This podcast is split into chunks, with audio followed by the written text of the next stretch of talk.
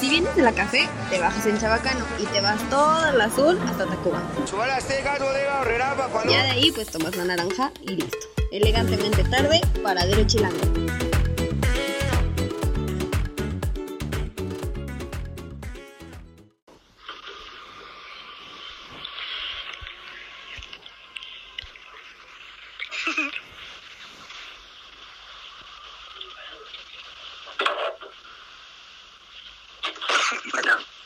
Hola. Sí. Hola, ya, empezamos, ¿vale? Gracias.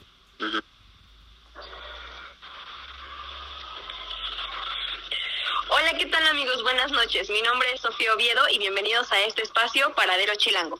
Quiero darle la bienvenida también a mis colegas Itzel Zaragoza. Hola, buenas noches. Hola, Sofía, buenas noches. Y a Gerardo Lara. Hola amigos, ¿cómo están? Buenas noches. Bueno, pues asimismo también a nuestro invitado, un importante periodista y gran productor, productor a quien agradecemos eh, su tiempo para conversar en este espacio. Bienvenido a Paradero Chilango, Salvador Zaragoza. Hola, buenas noches. Bueno, pues eh, quisiera empezar eh, este espacio hablando un poco sobre la pandemia, que pues como sabemos hoy se encuentra en su punto más crítico. Salvador, dime cómo es que el medio ha tenido que adaptarse para continuar generando contenido y también para seguir generando una conexión y un impacto en las personas. Pues es que depende del, del pues ahora sí que del cristal y del medio con el que se mire. Eh, porque, por, por, ejemplo, para nosotros, eh, en, nuestros, en los espacios informativos en los que yo trabajo y en los que yo colaboro, eh, pues no es eh, que genere impacto, sino hay que informar hay que informar porque eh, los vacíos de información eh, pues dejan muchos cabos sueltos. Y el asunto eh, exactamente como es una pandemia como estamos viendo eh, que estamos en un pues sí en una crisis sanitaria eh, siempre lo importante es informar eh, contar historias de lo que está pasando. Y creo que el hecho de que cuentes historias y de que platiques cómo está eh, toda el todo el asunto de cómo va la, la, la, propia pandemia, cómo van las cifras, cómo van los muertos, eh, pues es una vocación eh, de, en los espacios en los que yo colaboro. Entonces, más que generar un impacto, generar eh, alguna cuestión, no, lo que contamos son historias y que esas historias a la gente les interese y las, y las, personas, y las personas vean que efectivamente hay una crisis terrible eh, y una emergencia sanitaria en México y en el mundo. Oye, ¿qué tan complicado ha sido esto de ser objetivos en el medio al momento en que pues se generan fake news, ¿no? O sea, creo que las redes sociales también nos llevan a ese punto en el que cualquier persona se ha tomado el atrevimiento de, de, de publicar cosas, ¿no? O sea, ¿qué, qué tan eh, qué tan malo es que hagan esto? Porque pues es una mala información que se genera, ¿no? A final de cuentas. Pues es que depende, ¿no? Depende de, de los medios, de esa, exactamente, es lo que yo siempre he dicho. Eh, depende de qué medio te informes. Ajá. Eh, si vas a, si tu fuente de información es el chat que te mandó tu tía, entonces duda. Ajá. Entonces, lo que yo le digo a la, exactamente a los familiares, porque me ha tocado familiares que me, que me envían noticias eh, de chats y, y, que al final son fake, fake news, entonces yo les contesto, digo, no, infórmense de un medio serio, de un portal serio, eh, de un eh, periódico serio, para que contrasten información y para que justo esta difusión de noticias falsas y de fake news, eh, pues termine. Digo, es complicado, efectivamente, por lo que tú mencionas, de que cualquier persona puede este, manipular o, dar información errónea. Pero el punto es, volvemos al punto, es... Eh, pues sí, informarse en medios eh, serios, en medios que exactamente gen generen certezas, eh, generen eh, pues buena opinión y, y pues nada, nada más eso, eh, porque al final cualquiera, cualquier persona con, pues, con Twitter, con Facebook, con redes sociales, pues puede publicar lo que quiera. Y sí, de hecho, justamente es, eh, creo que es algo que hoy en día eh, es más fácil.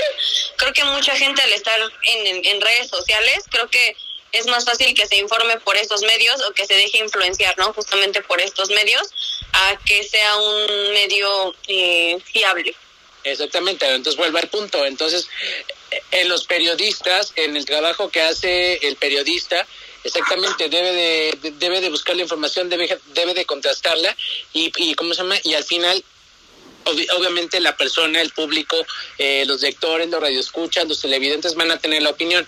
Pero exactamente, el punto es que tú cuentes la historia, cuentas las cosas como son, ajá, eh, y al final la persona es la que toma, eh, digamos, el fin es que tomen mejores decisiones, pero en este caso es que pues estén bien informados. Eh, pero entonces es eso, volvemos al punto que depende de, o sea, eh, de las personas eh, que no crean esas, que no, no crean esos posteos en Facebook, que no crean esos tweets de, de, la señora que ya se tomó el clorito de sodio y que dice que es, que sí sirve, cuando la OMS, cuando médicos certificados, cuando epidemiólogos están diciendo que evidentemente eso no sirve, que te puede hacer un daño. Pero entonces, es un trabajo, es un trabajo de, creo que de los periodistas y del medio en el que participas. Muy bien. Pues Itzel, no sé si quieras hablar. Ok, hoy, eh, bueno, sabemos que, que tú saliste positivo y tú cómo te sentiste, o sea, ¿te pegó como emocionalmente o qué fue lo que pasó? No, en realidad no, en realidad este eh, no, no, no piensas en eso, más bien piensas, efectivamente, estuve con mis familiares cerca, creo que es lo más, lo, creo que es lo más triste, no, y lo más eh, desesperante, por llamarlo de esa manera, el, ese hecho, el hecho de que como estuviste con tu familia, tu familia pudo, pudo haber sido o, pudo haber estado contagiado o se pudo haber contagiado. Yo creo que ese es el, el principal este, problema. Eh, el gran asunto es que pues no, no, evidentemente pues como toda, como toda enfermedad pues eh, sentiste los síntomas, sentí la, la, todo, todos los síntomas exactamente que describe esta enfermedad que causa el, el COVID-19 y este, y entonces bueno pues ya cuando lo superas dices ah qué bueno superé al, superé al bicho, eh, estoy bien y creo que lo más importante es que piensas que tu familia esté bien porque pues empiezas a conocer casos de personas que infectan a su familia y se muere eh, toda, imagínate, se muere toda la familia y el que les contagió no les pasó nada. Entonces, pues sí es muy complicado. Entonces, emocionalmente es eso, eh, pensar que puedes, que puedes, que pudiste haber contagiado a tu familia o a tus cercanos o a tus amigos, creo que eso es lo más eh, desesperante que a las personas les puede pasar y que en este caso a mí me pasó. Yo creo que ahorita...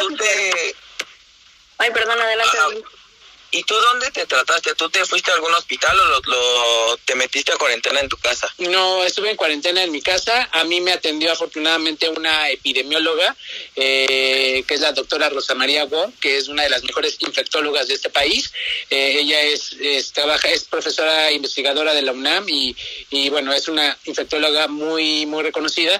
Entonces, evidentemente me trató vía telefónica eh, eh, en el, eh, y obviamente pues los síntomas fueron muy leves. La verdad es que los síntomas, así como siempre se los describí, porque siempre estaba al pendiente de mí, la, los síntomas fueron leves, entonces en realidad pues no hubo necesidad de ir a un hospital, eh, de, pues sí, de, de, tener como alguna otra, este, otra, otra cuestión. Y bueno, pues estuvo, evidentemente, me mandó un tratamiento eh, para prevenir neumonía, eh, pues fue un tratamiento preventivo que ella, eh, entiendo, se lo manda a sus pacientes que, tienen, que no tienen comorbilidades, porque ella atiende a personas que no tienen comorbilidades. Eh, y entonces, este, bueno, pues al final funcionó, los síntomas fueron leves y no pasó a mayores. Ok, ¿y no te quedaron secuelas, alguna secuela de, del COVID? No, afortunadamente no. Creo que no. Y, y no, no, no, no, no, no, al final no. Digo, sí, te quedan secuelas los subsiguientes meses, ¿no? Como la, creo que el, el olfato y, el olfato, eh, más bien el gusto lo recuperé yo creo que a finales de diciembre, a mí me dio a principios de noviembre, entonces fueron casi dos meses de no leer y poder este eh, saborear bien la, los alimentos, pero ahí afuera creo que no, creo que todo está bien. Oye, Salvador, eh, tú través de tu medio eh, buscaste contar tu historia para hacer conciencia en la gente sobre lo que está sucediendo. No, no, no, no, no, afortun no, no, no, afortunadamente no. No, en realidad no, no hubo como, no, o sea, no, no, no me preguntaron ni no me buscaron como para contar eh, personalmente lo que pasó, porque al final creo que no fue una historia, eh, o sea, creo que ha sido como la historia de la gran mayoría de las personas que se han recuperado, que han sido síntomas eh, menores y que no pasó a mayores. Entonces creo que pues en, ese sentido pues no, no, no, más bien no, que yo haya contado mi historia en algún medio, no. Lo único que hice fue justo eh, a lo mejor poner un posteo en Facebook agradeciendo todos los buenos mensajes y todas las llamadas de las personas que eh, se enteraron cuando tuve COVID y este y solamente eso, ¿no? Invitar a la gente a que se siga cuidando porque depende de uno cuidarse y que esto pues eh, no se salga más de control. Este, ¿Has sabido de medios que hayan tenido que hacer recorte de personal justamente por el tema de la pandemia? Digo, en un, en un inicio se supo que muchos restaurantes, a lo mejor cuando cerraron, tuvieron que correr gente, muchas empresas. Entonces, ¿en el medio cómo, cómo la pasó? ¿Cómo sí, les no, fue? pues, sí, igual, igual igual, igual, digo, afortunadamente a mí, en, eh, en los dos medios en los que yo colaboro, no hubo eh, recorte personal y tampoco hubo recorte de sueldo, porque sí sé perfectamente de, de compañeros míos de otras estaciones de radio que les pidieron eh, reducir eh, su, su sueldo un tanto por ciento, no sé en cuánto, pero a todos, absolutamente todo fue parejo el, el reducir el sueldo de, de su sueldo, sí, su sueldo quincenal, eh, cierta cantidad, y o sea, sí me consta porque tengo amigos que me lo contaron y sí, eh, hubo esa cuestión del, del, de, que a personas le, le redujeron el sueldo. Oye, Salvador, y ahorita, eh, digo, en las redes sabemos que hoy Andrés Manuel publicó en su Twitter que salió positivo.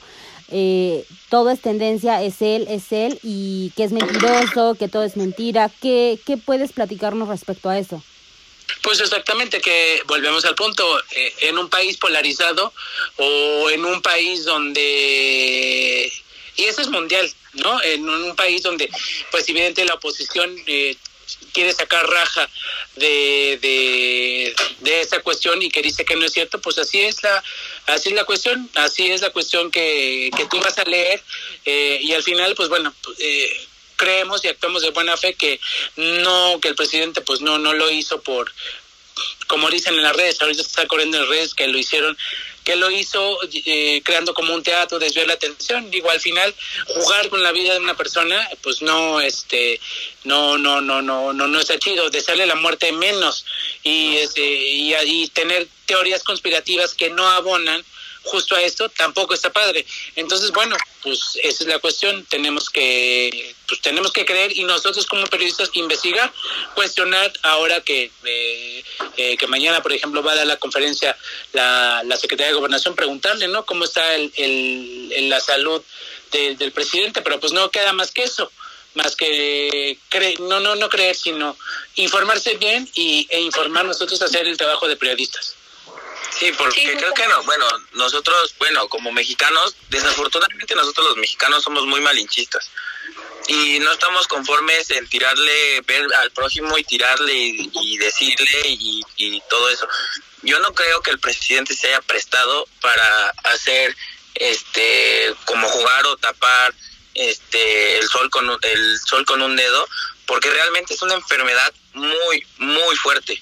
O sea, yo que tengo familiares que lo están viviendo ahorita así en, en, en City, en Tubaos y todo, sí digo que la gente no creo que se, no creo que él se pueda prestar a algo de esta magnitud, hacer eso.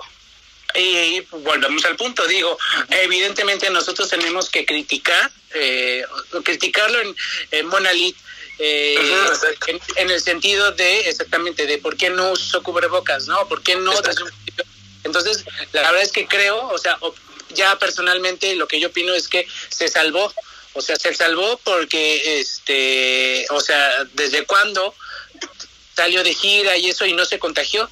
Ajá, sabemos que a él se le hace, porque él lo dijo, que cada semana se le hace una prueba ahí en Palacio Nacional por protocolo de, de seguridad y pues seguramente ahora le se contagió, pero exactamente estuvo de gira eh, el fin de semana no ha estado saliendo y pues evidentemente es una enfermedad con la que te puedes contagiar, la que todo el mundo se contagió, yo no supe en dónde me contagié y este y, y, pues está cañón. Y jugar o lucrar así tanto de un lado como el otro creo que no está este padre. Sí, justamente aquí yo veo dos puntos, ¿no? Uno de ellos es que cada vez vemos más cerca eh, un caso de COVID y por el otro lado que también el impacto que genera que tu presidente eh, tratando de, de, controlar una pandemia se haya contagiado de COVID, ¿no? O sea, ¿cómo, cómo es que los medios eh, van a tener que manejar esta... o van a tener que tratar de controlar cómo se está manejando esta noticia? No, no controlar, más bien, eh, y es que eso depende de cada medio, no es controlar, yo no la llevé a controlar. Cada medio tiene criterios editoriales y va a manejar la nota como ellos quieran. Ajá. Pero a la conveniencia. A su antojo, ¿no? Porque me imagino que muchos medios le van a tirar, o sea, muchos medios y muchos periódicos le van a tirar pero por todas las declaraciones que ha hecho. Pero exactamente, entonces ahí ustedes tienen que entender que no es a conveniencia que es a criterios editoriales que obedecen a medios de comunicación. Que esos criterios editoriales, pues así son, y que el Reforma seguramente va a publicar mañana lo que tú estás diciendo. Ah, ¿cuántas veces se le dijo que no use el cubrebocas? Y ahí está, se enfermó. Pero tal vez otro medio, como La Jornada, puede poner, el presidente López Obrador está enfermo y la nota va sin con si digamos con, cierto criterio no pegándole. Entonces más bien no es que lo controlen sino que cada medio tiene su su forma de ver y de tratar la noticia y que también exactamente depende de intereses. Ajá. Pero eh, pues eso ya depende del medio no y ahí podemos criticarlo o no pero bueno, pues nosotros estamos presentando la información, ¿no? Y ya los comentarios que hagan los medios, los comentaristas, porque seguramente mañana va a haber, se lo dijimos, presidente, que usar cubrebocas, bueno, pues sí, y pues porque lo piensan. Y eso pues al final es la opinión de, de la nota. Y está. La nota es que se enfermó no ya mañana veremos cómo va a ser el tratamiento de la nota. Sí claro. Sí pues muy bien, en Salvador, pues te agradezco muchísimo tu tiempo. Eh, creo que es un tema que nos da para mucho de qué hablar de aquí en adelante. Justamente no dejamos de decir que todo esto es una nueva normalidad para todos, tanto en los trabajos como en la familia. Eh, entonces, pues bueno, eh, creo que creo que justamente podría podría continuar, pero pues el tiempo no nos da para más, así que te agradezco muchísimo el tiempo eh, y, y, todo lo que has, bueno, las, las, los cuestionamientos que has podido resolver, porque la verdad es que creo que tenemos un panorama pues un poquito más claro, ¿no? Justamente pues dentro del periodismo. Pues exactamente, lo único nuestro trabajo es informar, contar historias, eh, ofrecerle a los a las a, a los a quienes nos leen, a quienes nos escuchan, o a quienes nos eh, ven en televisión, eh, darle, dar, más bien es darle los elementos para que las personas tomen mejores decisiones, para que las personas estén bien informadas y para que las personas no crean en los chismes o cadenas que les mandan sus familiares en notas de WhatsApp o que lo leí en un muro de Facebook porque ahí lo dice y porque creo que es cierto, no. Eso no, nuestro trabajo es siempre ese, siempre privilegiar la información, contar las historias, contrastar los datos y que la persona en un medio serio se informe. Exactamente. Pues bueno, ya lo sabemos, siempre buscar medios fiables para tener información de primera mano. Salvador, muchísimas gracias. Este es tu espacio. Espero que podamos en, en algún otro momento volver a tener una plática contigo. Ah, de qué, muchas gracias, saludos. Muchas, gracias. Salvador. Hasta, luego.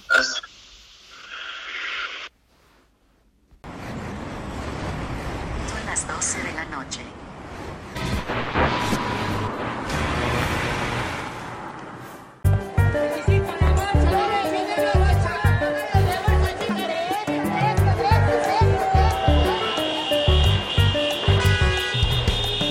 Cámara, pivote y ring. Eso fue todo por hoy. No olviden escucharnos en nuestra próxima emisión de Paradero Chilango.